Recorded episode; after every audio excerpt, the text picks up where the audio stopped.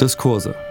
Eine Vortragsreihe der Akademie der Künste zur Ausstellung Uncertain States in Kooperation der Bundeszentrale für politische Bildung. Moderation und Podcast von Polis 180, Grassroots Think Tank für Außen- und Europapolitik. Armin Nasehi zählt zu den profiliertesten Soziologen Deutschlands.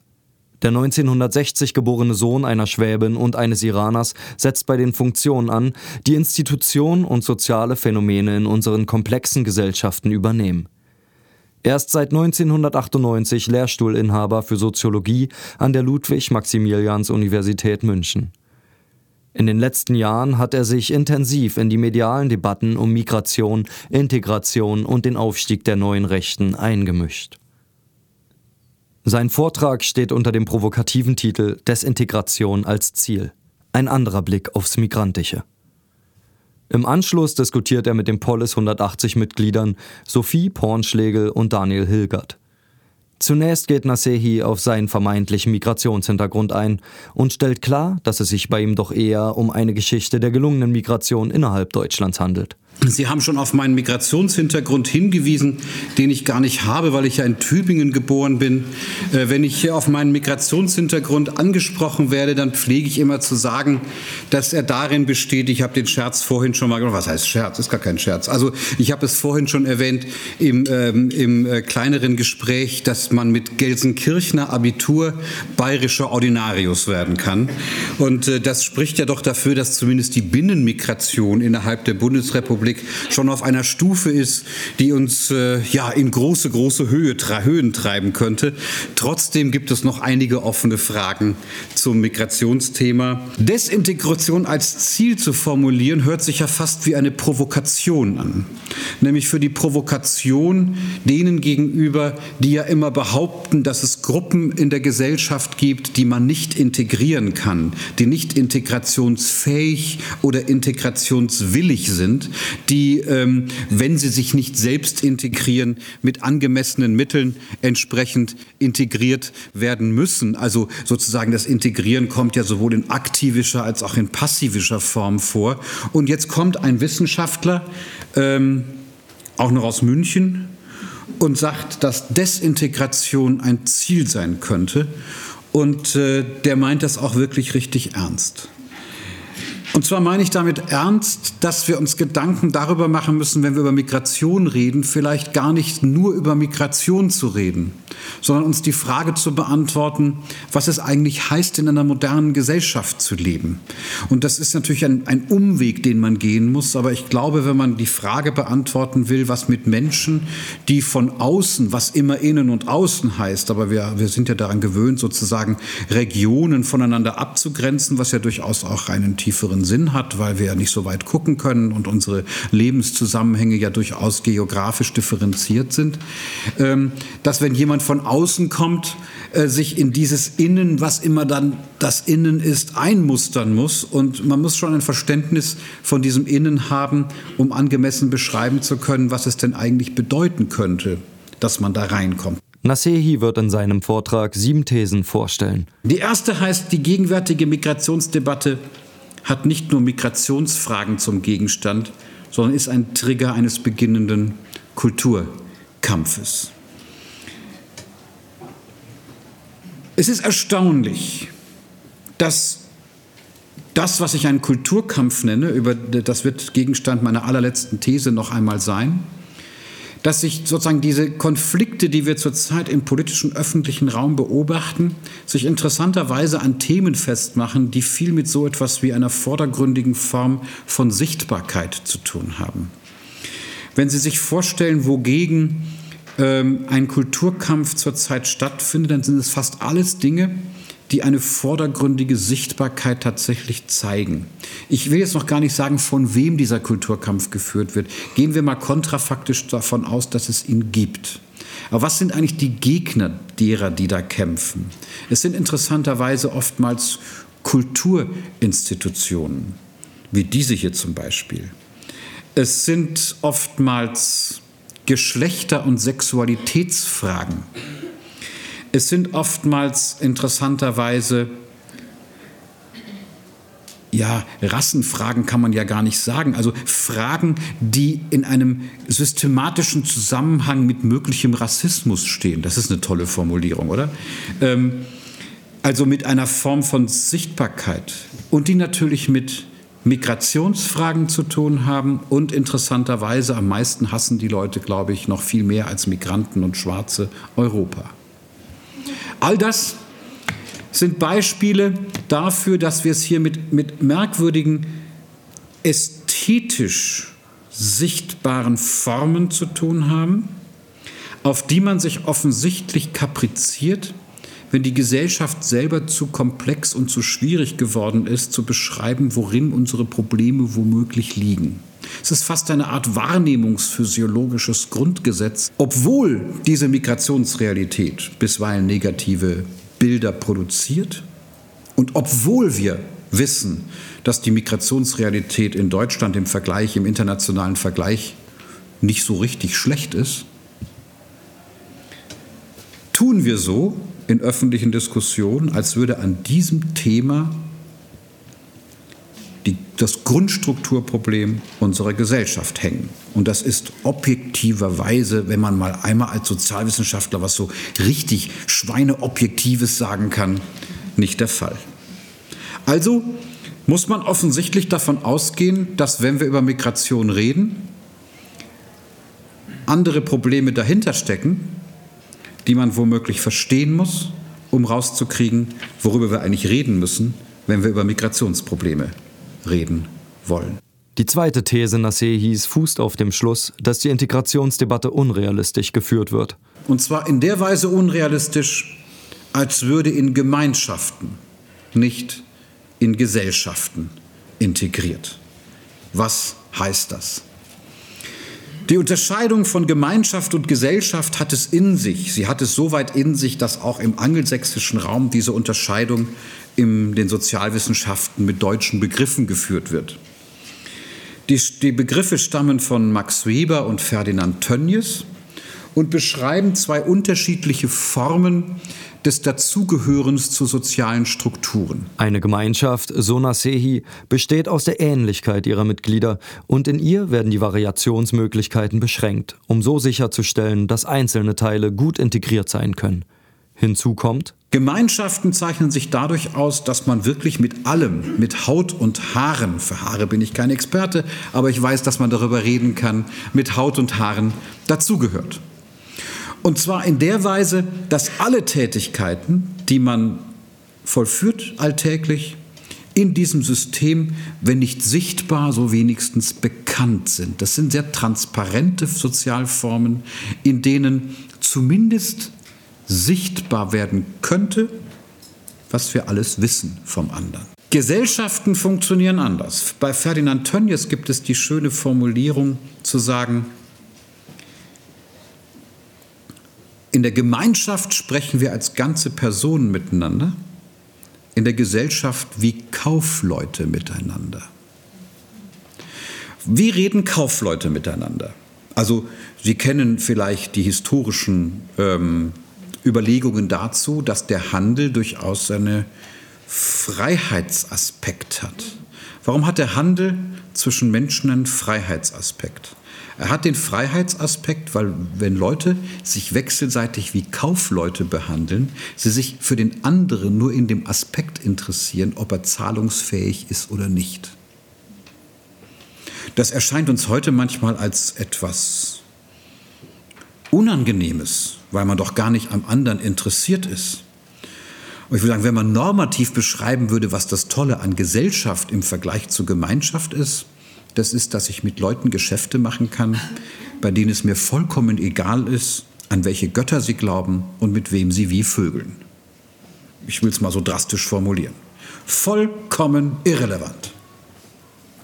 Ob sie überhaupt an Götter glauben und überhaupt vögeln.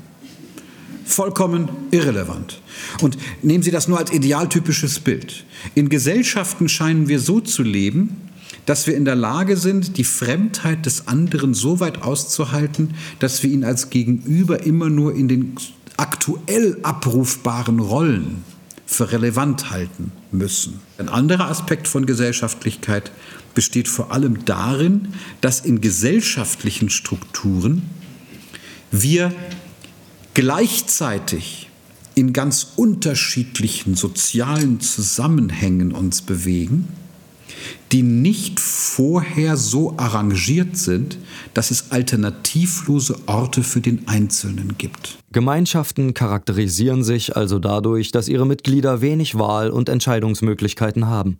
In der modernen Gesellschaft ist das anders. Hier haben wir die Situation, dass fast alles, was geschieht, auf Entscheidung zugerechnet wird, weil es für niemanden einen konkreten Ort gibt. Deshalb müssen wir Kinder auch so lange erziehen, bis sie in der Lage sind, selbst Entscheidungen darüber zu treffen, wie ihre Leben geführt werden können und dann auch noch mentale Strukturen zu haben, trotzdem weiterleben zu können, wenn das Leben dann anders aussieht, als die Entscheidung es vorgesehen hat. Das ist Gesellschaft. In seiner dritten These geht Nasehi auf den Integrationsbegriff ein. Dritte These. Integration, jetzt schon in Anführungsstrichen, setzt einen Behälter voraus, nämlich einen gemeinschaftlichen Behälter und ist deshalb nicht wünschenswert, weder faktisch noch begrifflich. Der Integrationsbegriff stammt aus der Mathematik, aus der Kybernetik, aus der Physik und aus der Biologie, also aus den Naturwissenschaften, also aus den, aus, von den anderen. Und Integration meint eigentlich die Einschränkung eines Teils im Interesse des Bestands des Ganzen. Ein Organismus zum Beispiel ist stark von Integration abhängig. Ne, also so ein Herz muss schon machen, was so ein Herz macht. Wenn Herz Leber sein will, wird es echt kompliziert. Und umgekehrt genauso. Es ist ein blödes Beispiel, aber vielleicht gar nicht so blöd, weil es sozusagen beschreiben würde, dass es ganz konkrete feste Orte und Funktionen gibt, die in solch einem Behälter dann drin sind. Integration würde immer heißen, der Behälter ist schon da, und damit man drin sein kann, muss man sein Verhalten so einschränken, dass es passt. Dagegen ist ja gar nichts zu sagen. Auch das würden wir von, von migrantischen Personen erwarten, dass sie das manchmal machen. Aber es geht ja jetzt hier sozusagen um die Gesamtgestalt. Also wenn Integration das bedeutet, die Einschränkung der Teile, eines Teils oder der Teile,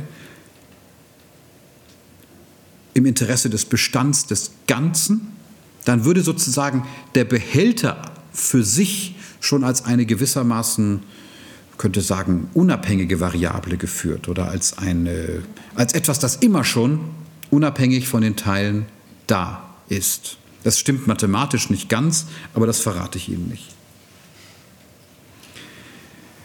Warum ist das faktisch nicht wünschenswert? Ich komme jetzt auf die Integrationsdebatte. Ich würde behaupten, ich komme darauf in einer späteren These noch zurück, aber ich würde behaupten, dass problematische migrantische Milieus stark integriert sind.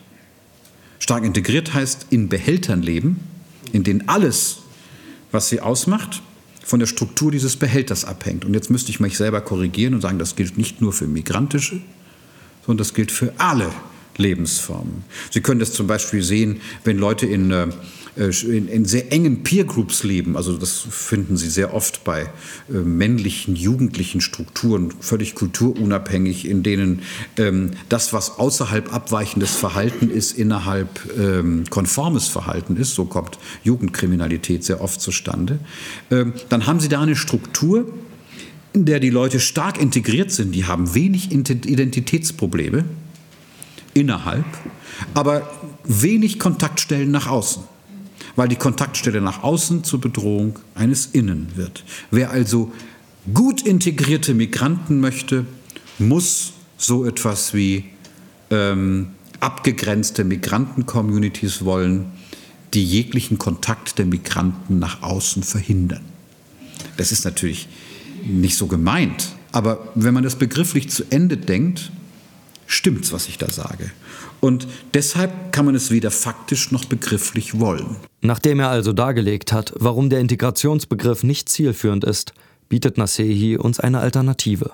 Ich ersetze, da stecken bestimmte Theorietraditionen dahinter, das muss man hier vielleicht jetzt nicht explizieren, den Integrations- durch den Inklusionsbegriff, den Sie bitte jetzt nicht verwechseln mit der Inklusionsdebatte ähm, äh, die wir etwa im Hinblick auf äh, behinderte Personen verwenden, aber er ist nicht zufällig auch dort verwendet. Ich komme gleich, wenn ich mich daran erinnere, nochmal zurück. Die vierte These bedeutet, heißt, Inklusion in moderne Gesellschaft ist eine unkoordinierte Form multipler Andockstellen und Ausdruck gesellschaftlicher Komplexität. Um die erwähnten Andockstellen zu verdeutlichen, erzählt Nasehi, dass er seine Studierenden auffordert, sich eine Gesellschaft ohne Menschen mit Migrationshintergrund vorzustellen. Und stellt euch vor, wie seid ihr eigentlich an diese Gesellschaft angedockt? Dann ist es doch interessanterweise so, dass zur modernen Lebenserfahrung gehört, vieles davon ist übrigens in dieser Ausstellung sehr, sehr, sehr deutlich, die hier im Haus zu sehen ist, von der ich jetzt vorhin nur eine halbe Stunde Möglichkeit hatte, das zu sehen, dass es immer Andockstellen sind, an denen wir uns bewegen. Andockstellen heißt, wer, ist, wer kommt in dieser Gesellschaft an und wie? Wir reden jetzt nicht über Migranten, wir reden über alle. Also wir müssen die Frage stellen, das ist das, was wir Kindern beibringen, wenn sie in diese Gesellschaft hineinwachsen wollen. Es gibt eine interessante Instanz, die heißt Familie, in denen man am Anfang noch vergleichsweise stark integriert ist. Die ersten Migrationserfahrungen machen Menschen, wenn sie in Institutionen kommen, die die totale Institution Familie in Frage stellen, Kitas. Schulen, Kindergärten, äh, später noch Universitäten. Hierauf erklärt Nasehi, dass es in der modernen Gesellschaft darum geht, Orte zu schaffen, die nicht da sind. Und das ist genau das, was wir soziologisch mit Komplexität meinen. Ich habe Ihnen mal einmal wenigstens eine richtige soziologische Definition mitgebracht. Komplexität nämlich. Das ist so ein Scheißbegriff, weil den jeder verwendet, wenn er nicht weiter weiß ich, äh, für mich ist es einer der wichtigsten Begriffe und ich glaube, dass die Komplexitätsvergessenheit vieler auch sozialwissenschaftlicher Denkformen äh, kritisiert werden muss. Also, was heißt Komplexität? Meine Definition, die gleichzeitige Bearbeitung unterschiedlicher Aufgaben, die nicht mehr kausal, sondern in Form von Wechselwirkungen und gegenseitigen Ermöglichungsbeziehungen aufeinander bezogen sind. Wir wissen zum Beispiel aus der Migrationsforschung, wie lange das dauert, bis es so etwas wie eine, wenn es überhaupt dazu kommt, eine statistische Gleichheit der Diffusion in gute Positionen gibt, ähm, im Hinblick darauf, wo diese Migranten sowohl geografisch als auch sozialstrukturell herkommen. Diese Wahrscheinlichkeiten, die kennen wir, ja. Das Geschlecht spielt auch eine Rolle, der Habitus, den man in bestimmten Milieus lernt und so weiter. Aber trotzdem gibt es die Orte nicht. Also man kann nicht sagen, weil ich aus einer solchen Familie komme und all diese Möglichkeiten hatte, ist es natürlich klar, dass ich einen Lehrstuhl an der LMU kriege. In seiner fünften These geht Nasehi auf die Integration migrantischer Milieus ein. Meine fünfte These habe ich ja schon angedeutet, problematische migrantische Milieus sind zu stark integriert. Es ist eine offene Frage in der Migrationsforschung, ob Segregation, ethnische Segregation per se was Falsches ist. Ähm, eindrücklich finde ich zum Beispiel, weiß nicht, wenn Sie mal, wenn Sie nach Manhattan gehen und äh, im Süden von Manhattan gibt es neben dem alten Little Italy, das ja heute nur noch eine große Pizzeria für, ähm, für Touristen ist. Äh, da hat es mal früher andere Organisationsformen gegeben. Äh, äh, daneben gibt es das kleine Chinatown. Das sind irgendwie ähm, ein paar Straßenzüge, die ganz, ganz stark ethnisch integriert ist zum Teil bis über die Generationen hinweg die englische Sprache gar nicht so eine richtige Rolle in den Zusammenhängen spielt. Äh, und die Leute, die dort rausgehen, gibt es Forschung dazu, äh, sich sehr stark entfremden von dieser Gruppe, aber das trotzdem einigermaßen gut funktioniert und interessanterweise nicht als großes Konfliktpotenzial der Gesellschaft angesehen wird. Ähm, solche segregierten Milieus sind in anderen Bereichen, da kenne ich mich jetzt ehrlich gesagt nicht so gut aus, wo das wie ist, aber durchaus problematischer. Wir würden so etwas in Europa für problematischer halten. Also es ist nicht gegen jegliche Form ethnischer Segregation gesprochen, sondern es ist gesprochen dagegen, dass wir sagen, selbst wenn Leute hierher kommen und wie manche der ähm, Migrationscommunities, Communities darf man jetzt nicht mehr sagen, also äh, äh, Gruppen äh, in dieser Gesellschaft leben und bis zum Teil in die dritte Generation so gut wie keine Kontakte außerhalb ihrer eigenen ethnischen Gruppe haben, das natürlich durchaus auch eine positive Funktion haben kann im Sinne von, von Arbeitsmarktfragen, von Solidaritätsfragen und so weiter. Also das, nicht, nicht, dass Sie denken, sagen, die dürfen jetzt mit ihrer eigenen Gruppe nichts zu tun haben, aber wenn sozusagen das gesamte Leben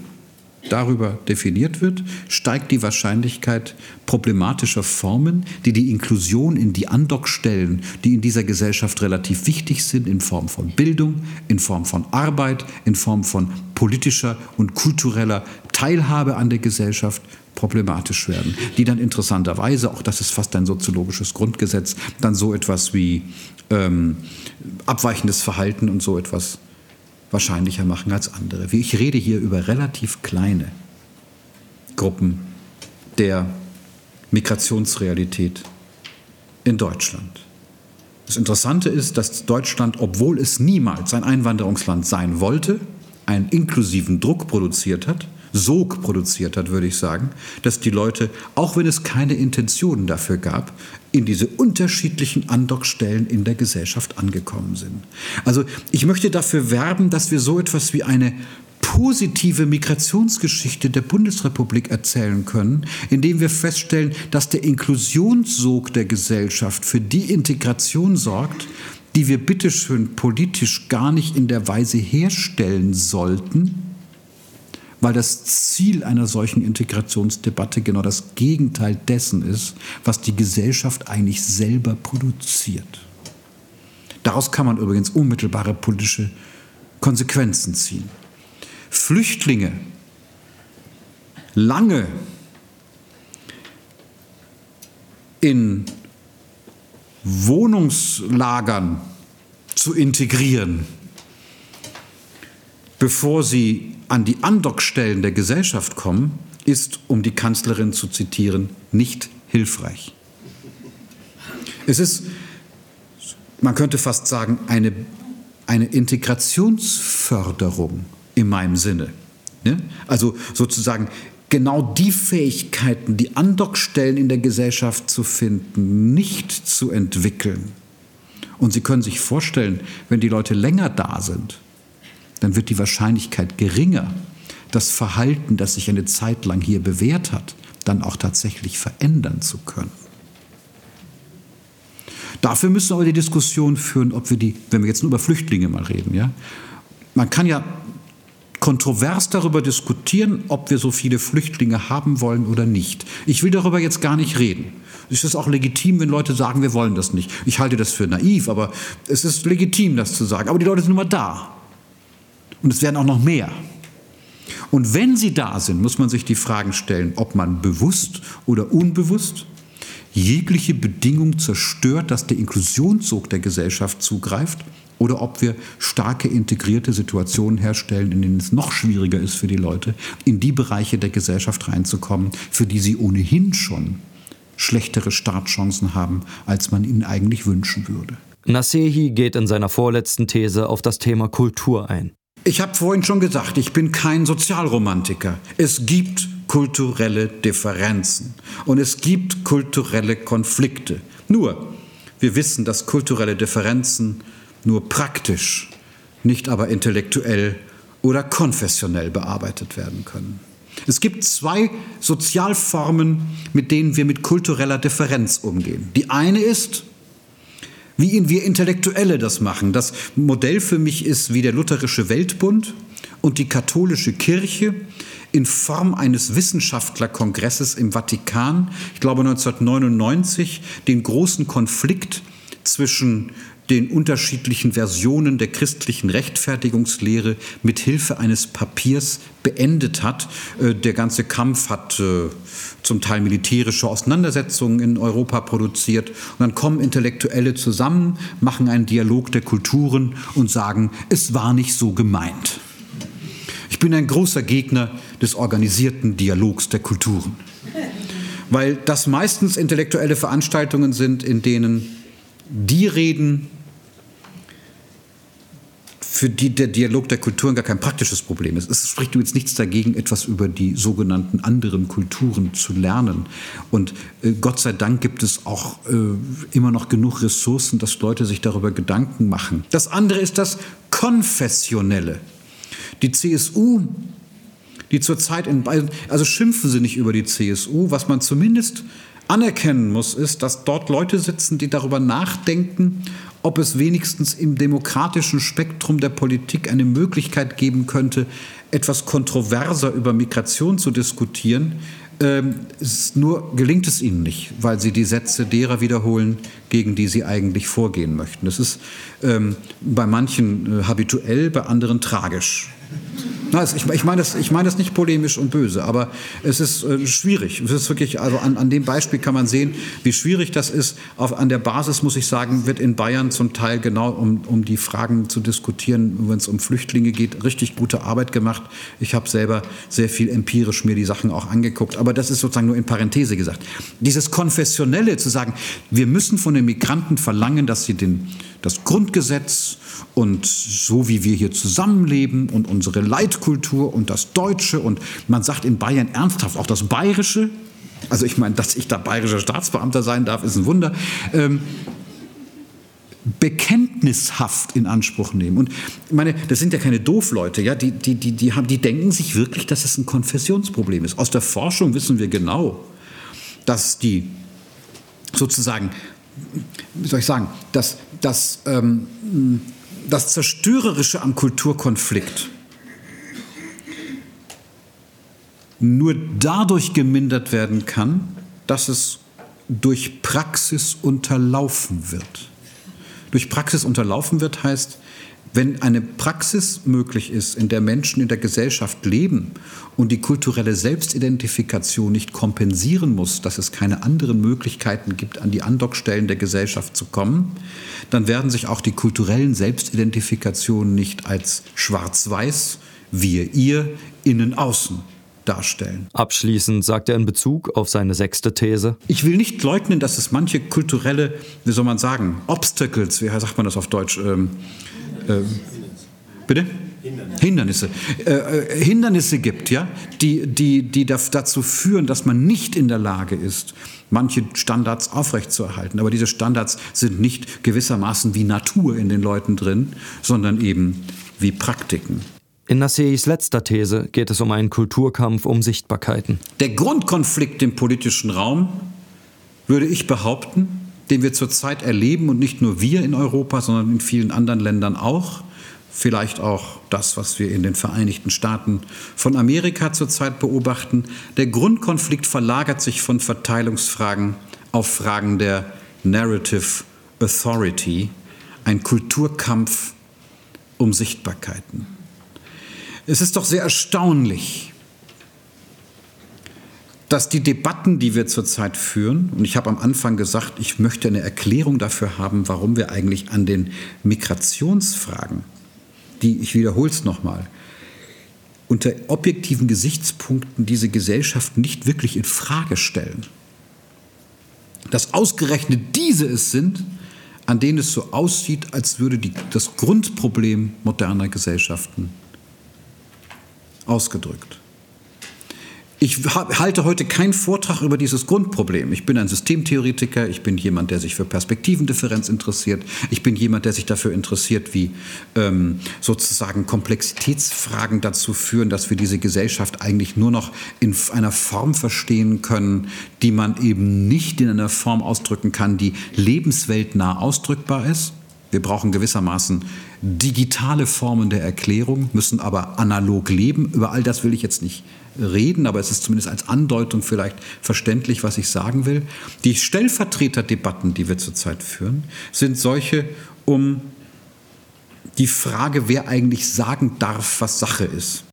Abschließend sagt Nassé hier in Bezug auf seine letzte These. Und ich würde behaupten, das ist ein Kulturkampf von beiden Seiten, weil auch denen, diejenigen, die sozusagen die dekonstruktivistischen Sätze sagen, inzwischen die Kriterien abhanden gekommen sind, die anderen als Sätze wahrzunehmen, die in einem ganz bestimmten Kontext so funktionieren, wie sie funktionieren.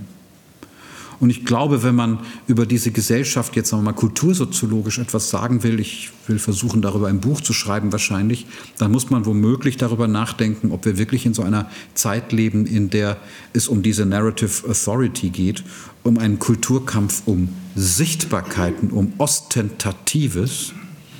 Und da bietet sich natürlich Migration, da bietet sich das Rassische, da bietet sich das Geschlecht, da bietet sich Sexualität und da bietet sich übrigens auch Kunst und Kultur wunderbar an. Ich höre jetzt hier auf. Worüber ich nicht gesprochen habe, ist über die empirische Migrationsrealität in Deutschland. Darüber gibt es viel zu sagen. Auch übrigens darüber, dass auch innerhalb der Forschung da ganz unterschiedliche Konzepte da sind, die sehr stark mittriggern, was man da eigentlich sehen kann. Und ich habe auch keine konkreten politischen Forderungen gestellt. Aber es ist vielleicht ganz sinnvoll, darüber nachzudenken, was es eigentlich heißt, in einer modernen Gesellschaft zu leben, um sich genau Rechenschaft darüber ablegen zu können, was es eigentlich heißt.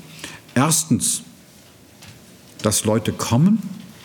Zweitens, wie man der Gesellschaft und den Leuten helfen kann, dass das Ganze sozialverträglich funktioniert.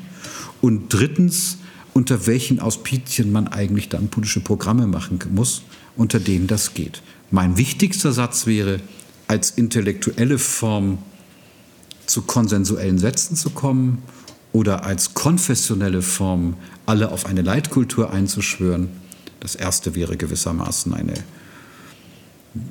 Handlung, die bestimmte Gruppen nur können. Das zweite wäre eine zu starke Orientierung an einem Gemeinschaftsmodell, wird nicht funktionieren. Hiermit schließt Nasehi seinen Vortrag ab. In der anschließenden Diskussionsrunde ergreift zunächst Sophie Pornschlegel das Wort und stellt zwei Fragen. Jetzt ist es ja so, dass unsere politischen Parteien versuchen, eine Basis zu finden, wie man diese in sich integrierten Gruppen in der Gesellschaft inkludieren kann. Und dann sagen sie immer, ähm, das Grundgesetz ist doch eine gute Basis. Ähm, sie würden sagen, das ist natürlich nicht der Fall, weil das keine Basis bietet. Und jetzt kommt meine Frage, und zwar, wie könnte denn eine soziokulturelle Basis aussehen, um die Leute in dieser Gesellschaft zu inkludieren? Und diese Frage kommt gleich eine andere dazu, und zwar die, wie man entscheiden kann, wer denn jetzt in Deutschland bleiben kann und wer nicht. Okay, das sind zwei weitreichende Fragen. Also das erste mit dem Grundgesetz. Ich meine, das Grundgesetz ist so eine Art, äh, es gibt so einen Pavlovschen Reflex und der heißt Grundgesetz. Ähm, die Leute behaupten im politischen Raum sehr oft, in öffentlichen Diskussionen, dieser schöne Satz, im Grundgesetz würde stehen, wie wir miteinander leben. Das stimmt überhaupt nicht. Also vielleicht sollte man sich tatsächlich mal den, die Mühe machen, rauszukriegen, was für ein Typus von Verfassung wir eigentlich haben. Unsere Verfassung besteht aus zwei Teilen, wenn ich das richtig im Kopf habe. Der eine interessiert sich, das ist der zweite mit der Staatsorganisation und der andere produziert sehr, sehr, sehr traditionell eigentlich Abwehrrechte dem Staat gegenüber. Und eigentlich schützt das Grundgesetz zum Beispiel stark integrierte Gruppen, solange die innerhalb ihrer selbst kein Mist bauen bauen, ähm, dürfen die machen, was sie wollen. Also das Grundgesetz ist eine, eine liberale Verfassung, ähm, das uns als Bürgerinnen und Bürger mit Rechten ausstattet, vor Zugriffen des Staates geschützt zu werden. Im Grundgesetz steht nicht drin, wie wir zusammen leben sollen. Bezüglich der Frage, wie man entscheiden könnte, wer als Migrant in ein Land kommen könnte, antwortet Nasehi. Das ist ein Riesenthema.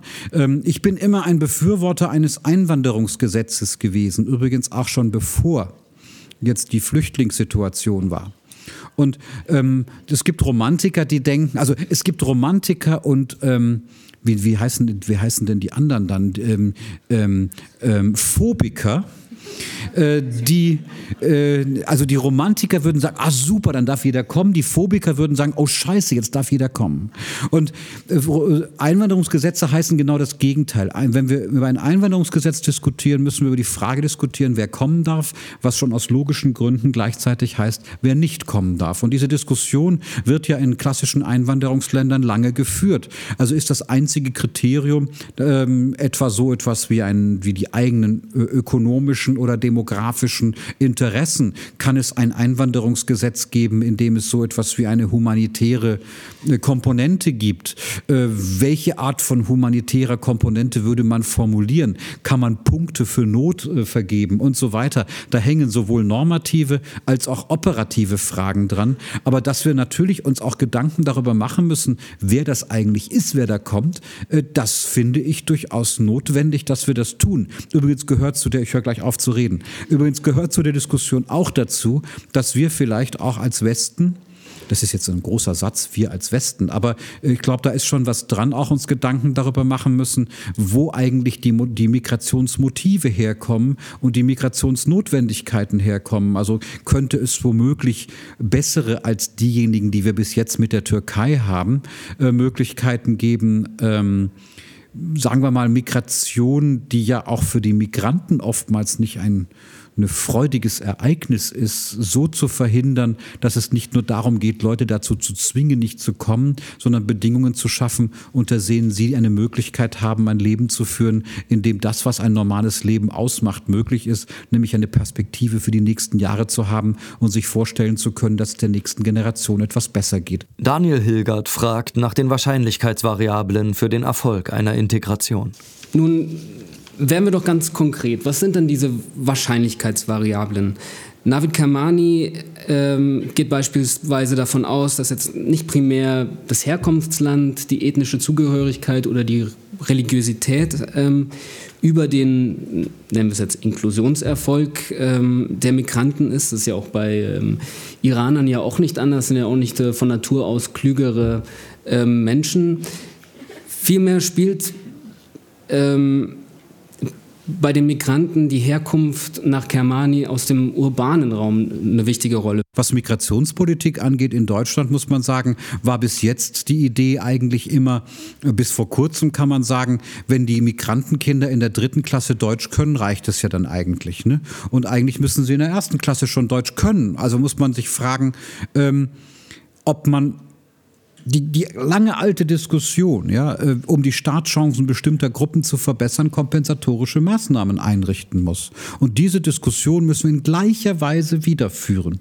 Also in gleicher Weise wiederführen heißt, wenn man die Startchancen von Personen, die aus bestimmten, und das hat Kermani in der Tat richtig beobachtet, und dafür gibt, dazu gibt es eine ganze Menge auch an Evidenzen, dass die sozusagen aus den Praktiken kommen. Ich habe ja immer gesagt, es geht nicht um Kultur, ja, es geht nicht um, also nicht primär um Kultur, es geht auch darum, aber nicht primär, sondern es geht um Praktiken. Dann gilt, gilt die alte Weisheit ganz unabhängig davon, ob es sich um äh, deutsche, iranische, türkische oder oberbayerische Kinder handelt. Äh, wenn ein Kind das erste Mal in der Schule äh, sieht, dass es Bücher gibt, dann sind die Startchancen andere, als wenn es aus Familien kommt, wo es erleben kann, dass abends am Tisch über Dinge geredet wird, die es eigentlich gar nicht gibt. Und dass man rauskriegen kann, ob es die tatsächlich gibt in den Büchern, die im eigenen Schrank stehen. Das macht einfach eine ganz unterschiedliche Startchance aus.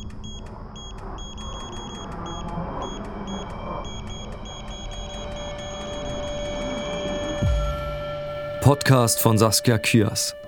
Sprecher Philipp Taubert.